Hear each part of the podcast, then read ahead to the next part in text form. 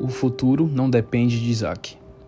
Acrescentou Deus: Toma teu filho, teu único filho, Isaac, a quem amas, e vai-te à terra de Moriá.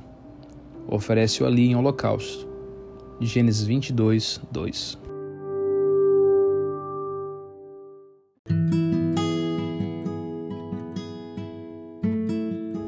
Abraão entra na história bíblica como um ilustre anônimo. Uma noite, o Senhor o leva para fora de sua tenda e manda que ele olhe para o céu, o firmamento estrelado, indicando que sua descendência seria incontável, como aqueles milhões de pontos luminosos. Promete-lhe incontáveis gerações. Reis viriam dele. Diz-lhe que o próprio Messias nasceria de sua linhagem. Para Abraão isso era confuso, visto que ele não tinha nenhum filho, e a esposa, para complicar, estéril. Mais desconcertante ainda é que depois disso, Deus tornou-se estranhamente silencioso acerca da questão. Pelo que indica a Bíblia, ele não tocou mais no assunto. O tempo passou, Sara atingiu a menopausa, e eles sabiam o que isso significava. O que antes era difícil tornara-se impossível. Abraão tinha 100 anos, Sara 90.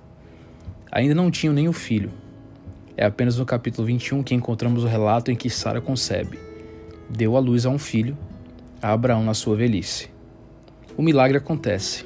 Uma criança nasce, contrariando as leis naturais.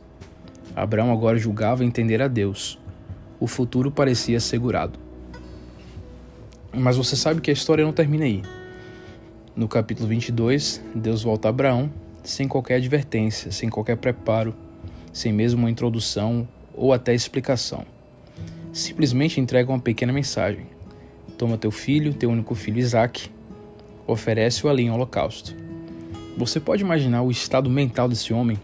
Afinal, aquele era Isaac, o filho da promessa, de quem o futuro dependia. E não há qualquer registro que Deus tinha dito: Abraão, eu sei que isso pode lhe parecer confuso, mas confia em mim. Eu sei o que estou fazendo. Não há nada desse gênero. Você vê o que Deus está tentando dizer a Abraão por meio desse evento? E o que ele também está tentando dizer a todos nós, o que o Senhor está demonstrando é que o futuro realmente não depende de Isaac, mas dele. E Deus diz o mesmo a você em meio às questões e quebra-cabeças da vida.